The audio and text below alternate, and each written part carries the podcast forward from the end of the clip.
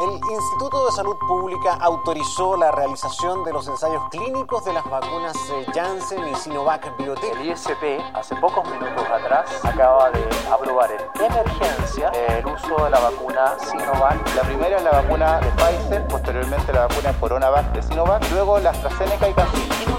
Al Instituto de Salud Pública a ver cómo es el proceso de certificación de la calidad y de la seguridad de las vacunas. Todas estas vacunas fueron evaluadas y sometidas a la opinión de expertos acá en Chile.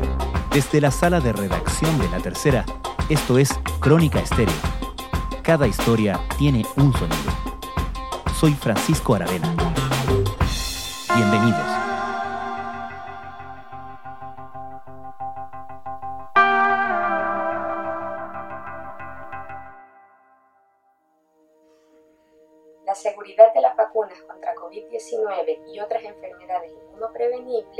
Es cuidadosamente monitoreada por el Instituto de Salud Pública a través del Centro Nacional de Farmacovigilancia. Por eso invitamos a todos los profesionales de la salud a que notifiquen a este instituto todos los exámenes de los que tomen conocimiento. Adicionalmente, las vacunas...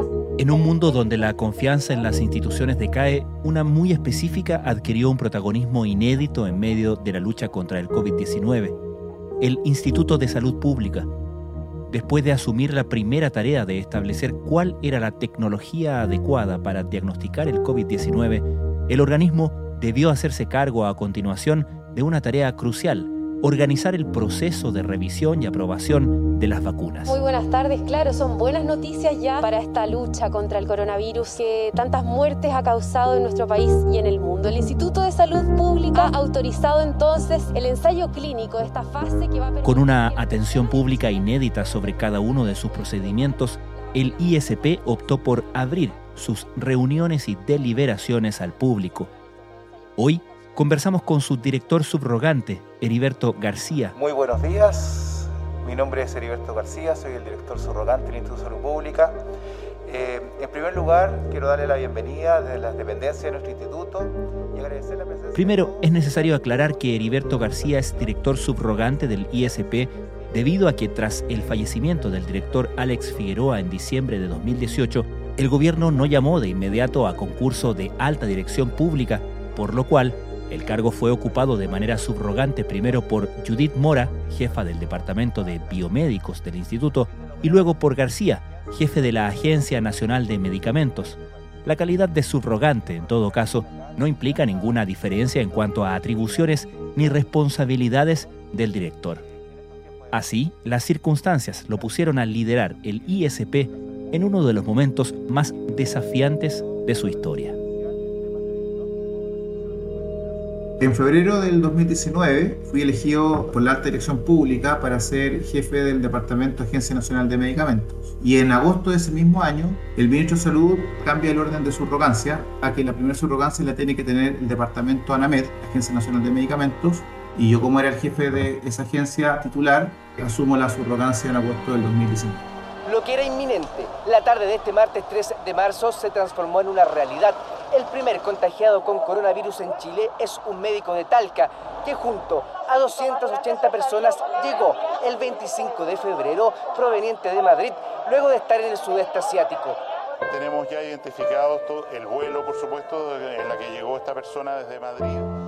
El primer caso en Chile se detecta en eh, marzo del 2020 en ese tiempo, la directora subrogante Judith Mora, que era la jefa de biomédico, ella toma las primeras acciones para manejar la pandemia. Entonces, como instituto, empezó, se empezó como a hacer todo el proceso de secuenciamiento y de búsqueda de, diagnóstico, principalmente, para ver cómo diagnosticar el COVID-19. Entonces, antes de encontrar el primer caso, ya el Instituto de Salud Pública logró definir que la forma de diagnosticar el, el COVID-19 iba a ser la PCR que es lo que se ha usado hasta ahora. Y bueno, con el tiempo se agregó el tema del examen de test de antígenos, pero lo primero fue la PCR.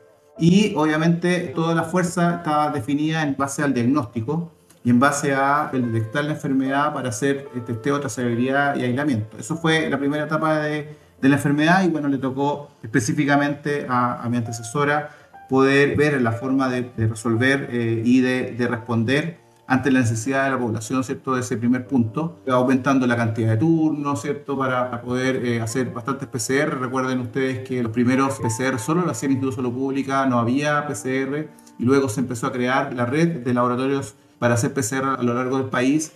Esa red fue liderada por el Instituto de Salud Pública, donde el Instituto de Salud Pública fue entregando distintas herramientas a los distintos laboratorios para que eso vaya avanzando. El COVID-19 ya está presente en Chile, un coronavirus que ha llegado también a México, Ecuador, República Dominicana, Brasil y Argentina. El primer caso es de Talca y su plan de combate ya está activado a nivel nacional.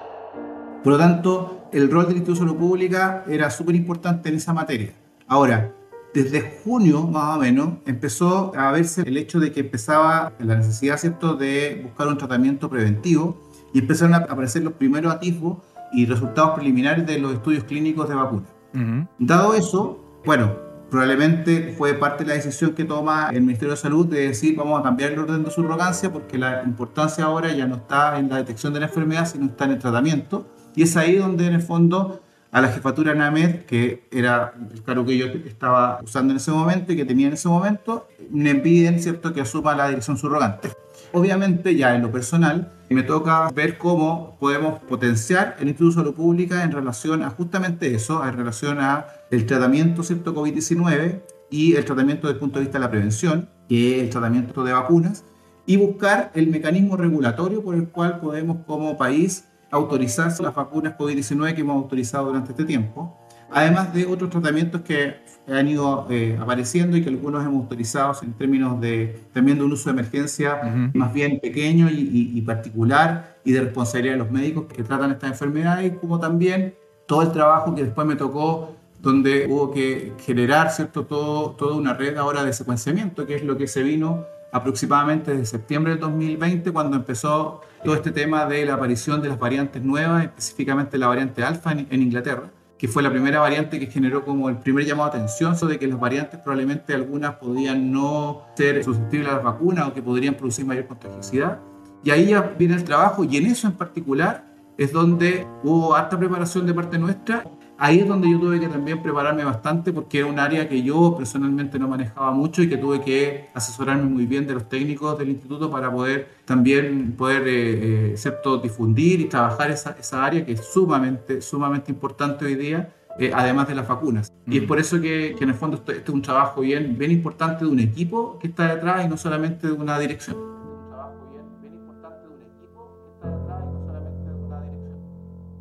¿Cuál diría usted que fue el momento de más, no sé si incertidumbre, pero preocupación o sobrecarga en toda esta responsabilidad que tenía encima y que tiene el ISP en medio de la pandemia? Yo creo que ahí el, tema que hemos conversado más como equipo ha sido el hecho de que las personas tenían dudas e incertidumbre con respecto a, primero, el hecho de que el desarrollo científico haya sido muy rápido desde el punto de vista del desarrollo de las vacunas y por lo tanto cómo logramos generar una confianza en la población con respecto a todos estos estudios de vacunas. Y es por eso que se toma la decisión de hacer transmisiones online, vía streaming, de las evaluaciones de vacunas de manera tal de poder de esa manera educar a la población también y de esa manera también que quede en nuestra página web reflejado esa discusión, ese debate y que queden las presentaciones que se hacen y todos los análisis que se hacen para que en el fondo no genere duda. Dicho esto, daremos comienzo a una reunión evaluativa de la vacuna de Pfizer BioNTech para que ustedes desde sus casas y desde todo lugar puedan ver, ver que el trabajo está hecho de manera transparente y seria. Hoy me acompaña un comité de expertos compuesto por profesionales reconocidos en el área de la salud. Y ahí cuando uno presenta todo, presenta todo, presenta cosas que están a favor y cosas que están en contra, de manera tal que sea súper transparente, porque si no, en el fondo también uno estaría preparando la, la discusión para siempre tener todo a favor. Y no es lo correcto, lo correcto es que esté todo presente y que, y que pueda ser visto a la opinión pública y la opinión pública también se haga su idea y también tenga un debate científico y técnico en la materia. Y por eso es que está ahí, ahí todo. Ese fue como un primer desafío importante. Y el segundo desafío, que fue a propósito de los secuenciamientos, también poder hacer, lograr entender también y tranquilizar a la población que el tema de las variantes no es una, un asunto solamente de, desde un punto de vista del temor, sino desde el punto de vista del cuidado porque al final no importa la variante que esté circulando, siempre que esté circulando una variante está circulando el virus, porque es, la variante del virus, y las medidas sanitarias tienen que mantenerse. Entonces, tiene que ver con eso. Y, y en ese sentido, el trabajo de todo el equipo de Instituto de Salud Pública ha sido súper importante porque se ha involucrado todo, se ha involucrado incluso en lo comunicacional, con una modificación importante que se hizo en la página web, con también un trabajo que se ha hecho importante para, para tener presencia también en los medios y, y creo que es sumamente interesante, además de, por cierto, el trabajo que se hace con las redes sociales, para justamente educar a la población, para que la población tenga información fidedigna y esto contribuye al debate científico. Iniciamos esta sesión extraordinaria donde se discutirán y evaluarán los siguientes temas. Seguridad y eficacia de la vacuna BNT 162 a cargo del presidente de la Sociedad Farmacología, Farmacológica de Chile, doctor químico farmacéutico Jorge Fuente Alba, presidente de la Sociedad Farmacológica de Chile y docente de la Universidad de Concepción. Claro, justamente en el, tema de la aprobación del uso de las vacunas, todos nosotros nos empezamos a educar en, en ese procedimiento. ¿Quiénes son los expertos que son convocados en el panel que vemos justamente en estas transmisiones de streaming?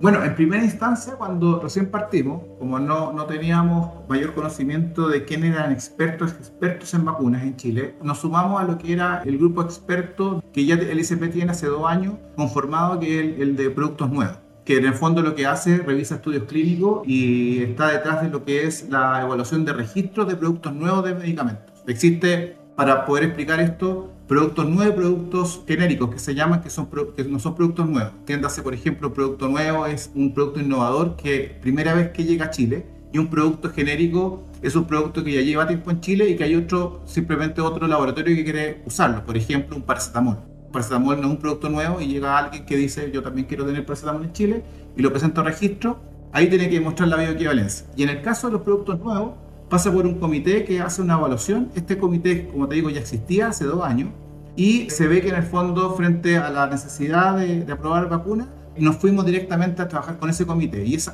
y así se hicieron las primeras evaluaciones. Buenos días, director. Buenos días. Buenos días a todos los, a todos los presentes. Muchas gracias por la oportunidad que nos dan de eh, participar en esta importante reunión y al mismo tiempo poder informar respecto de los, eh, de los resultados que tuvo la evaluación por parte de la Sociedad de Farmacología de Chile de los antecedentes presentados por el laboratorio Pfizer y la compañía BioNTech para el uso de eh, esta vacuna en el tratamiento del COVID-19. Pero después con el tiempo nos dimos cuenta que eso, ¿qué hacía? Generaba un atraso en los productos nuevos que también hay que seguir continuando. Entonces dijimos, busquemos un comité mucho más experto en vacunas que no se demore ya cuatro, cinco, seis semanas, sino quizás se demore tres semanas en poder revisar, porque en el fondo ya hay gente que tiene mayor expertise.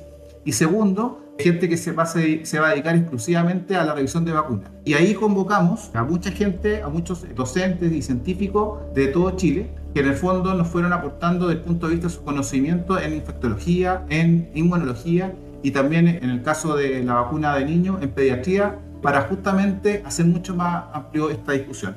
Y es ahí donde en el fondo, en este nuevo comité, lo que hemos hecho es que dependiendo del tipo de vacuna y la aprobación más o menos a la cual uno, uno apunta, se trabaja con eh, comités que en el fondo estamos buscando que tenga relación con esto. Por eso que, repito, la situación, por ejemplo, de la última autorización de CoronaVac en niños, se pidió específicamente la Sociedad de Pediatría que estuviera participando para de esa manera hacer más transparente y más abierta la discusión. Hace pocos minutos atrás el Instituto de Salud Pública eh, aprobó el uso de la vacuna eh, Sinovac en niños a partir de los 6 años. Esto es una muy buena noticia, esto es una preocupación que teníamos en forma importante el presidente de la República y todos nosotros. Hemos ido avanzando muy positivamente con el plan de vacunación, más del 86% con la población objetiva de cobertura. Particularmente, por ejemplo, cuando vamos al caso de la, de la vacuna en niños, ¿cuánto se conversa el efecto que puede tener, por ejemplo, el hecho de generar esta división entre 3 a 6 años y 6 años para arriba, cuando se estaba pidiendo desde 3 años como un solo grupo, en el sentido del riesgo, ¿no? De que puede haber gente o hay gente que tiene cierto resquemor ante la vacuna pensando que no es segura para niños menores de 6 y que por eso no ha sido aprobada. ¿Me explico? Sí, perfectamente. Bueno, lo primero que hay que decir es que la vacuna sí es segura desde los tres años, de acuerdo a los estudios clínicos que se tienen. Ahora, el estudio clínico que se tiene, que es el fase 2 y el fase 2B, Es un estudio clínico donde el fase 2 ya está publicado y el 2B está a nivel de manuscrito todavía. Manuscrito significa que está todavía en revisión de par y por lo tanto por eso no se publica. Ese informe del estudio clínico tiene una separación de grupos etarios. Grupo etario de 12 a 17 años, un grupo etario de 6 a 11 años y un grupo etario de 3 a 5 años. Y en el dato del grupo etario de 3 a 5 años, el número de niños que se habían vacunado era bastante bajo. Por lo tanto, frente a eso, se deja como stand-by esta situación. Sumado a que la urgencia, porque recordar que estos son como, eh, tienen definición de, de autorización de uso de emergencia, y la urgencia estaba vinculada específicamente al hecho de la población infantil que va a colegio, porque ahí existía la posibilidad, desde el punto de vista de la teoría, ¿cierto?, de que aumente la cantidad de contagios, dado que en el fondo aumenta la cantidad de niños que irían al colegio. Y recordar también que el hecho de que los niños no vayan al colegio genera otro gran problema, que en el fondo todos los problemas eh, sociales y además de alimentación y además de educación y todo lo que significa, ¿cierto?, el problema del hecho de que los niños no, vayan al colegio. Entonces, apuntando a eso, es que en el fondo uno dice, ¿tenemos los antecedentes suficientes para probar de 3 a 17 años? Sí, pero nos faltan algunos datos quizás de 3 a, de 3 a 5 también. ¿Qué tenemos de 6 a, a 11 años o de 6 a 17 años? Que la vacuna sí es segura, tenemos la situación de los colegios, tenemos la mirada, la mirada también de, que son vacunas que están en los programas de inmunización desde esa edad también, desde el punto de vista del programa de inmunización en, las dosis de vacunas de virus inactivado, como la vacuna del papiloma, como la vacuna de la difteria, etcétera, que son vacunas que están dentro del programa de, vacunación y que ya son vacunas de virus inactivado. Entonces, enfoquémonos en lo que es urgente ahora. ¿Y qué era urgente ahora? La aprobación desde los 6 años en adelante. Y lo otro en realidad preferimos esperar a tener mayores antecedentes. Por ejemplo, el laboratorio Sinovac en China está dentro de sus obligaciones como laboratorio, tiene que hacer estudios de farmacovigilancia que es una parte de las obligaciones de todas las industrias farmacéuticas cuando crean productos nuevos, y nos va a probablemente surtir de más datos de farmacovigilancia en ese grupo etario, que también había pocos números todavía en China para poder de alguna manera tener mayor certeza. Pero es un tema de tiempo, un tema de cautela, que en el fondo hace que primero partamos desde los 6 años, esperemos ese otro grupo etario para a medida que vayamos, vayamos avanzando.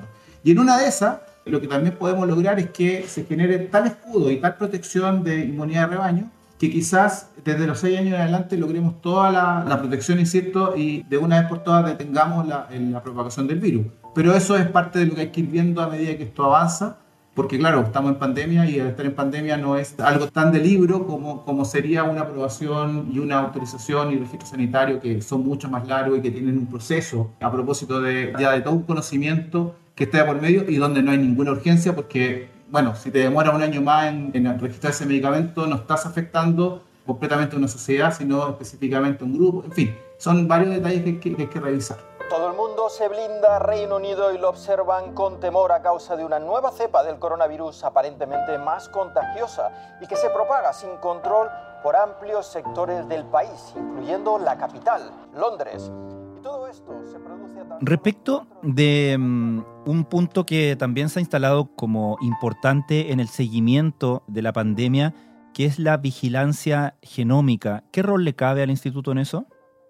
Bueno, nosotros eh, lideramos la vigilancia genómica y estamos muy preocupados de estar avanzando en el hecho de que exista una, una transferencia tecnológica en otras universidades, en otros centros, para que de esa manera esto se masifique más y se masifique también para poder hacer estudios. La vigilancia genómica se ha dado a conocer mucho con el tema del SARS-CoV-2, pero viene de años y es muy importante, por ejemplo, en la industria pecuaria por otra parte, el secuenciamiento genómico también se ocupa para ver nuevas formulaciones de vacuna, porque en el fondo, a medida que van cambiando los virus, es necesario que la vacuna vaya cambiando su composición y eso también se maneja con la vigilancia genómica.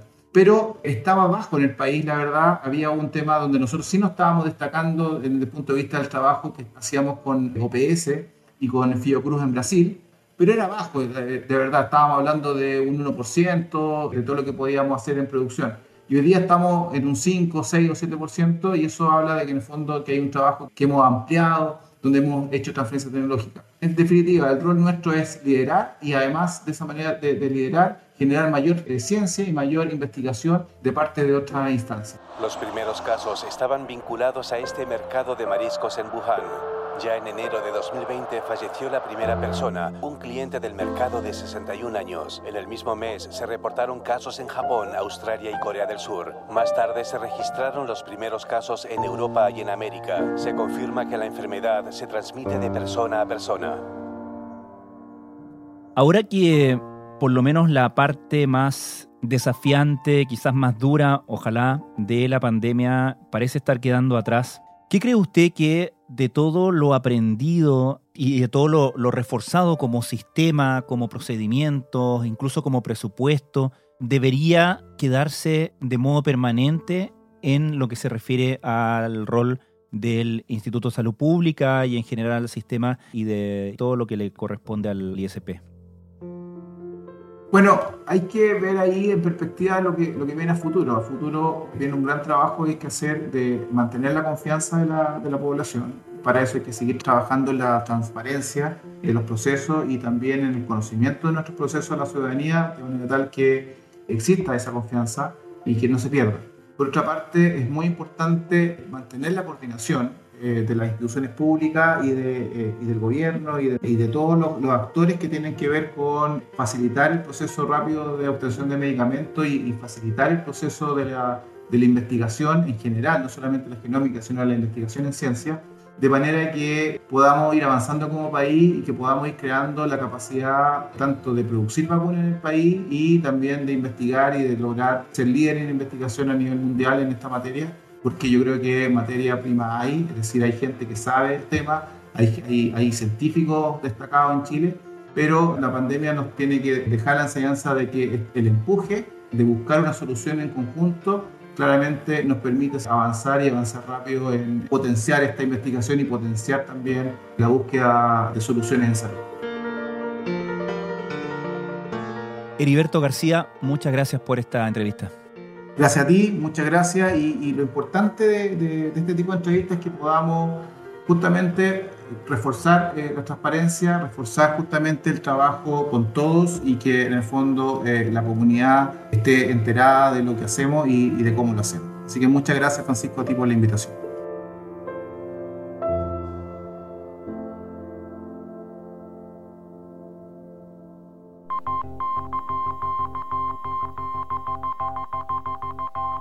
Crónica Estéreo es un podcast de La Tercera. La producción es de Rodrigo Álvarez y la edición de quien les habla, Francisco Aravena. La postproducción de audio es de Michel Poblete. Nuestro tema principal es Hawaiian Silky de Sola Rosa, gentileza de Way Up Records. Los invitamos a encontrarnos mañana en una nueva entrega de Crónica Estéreo.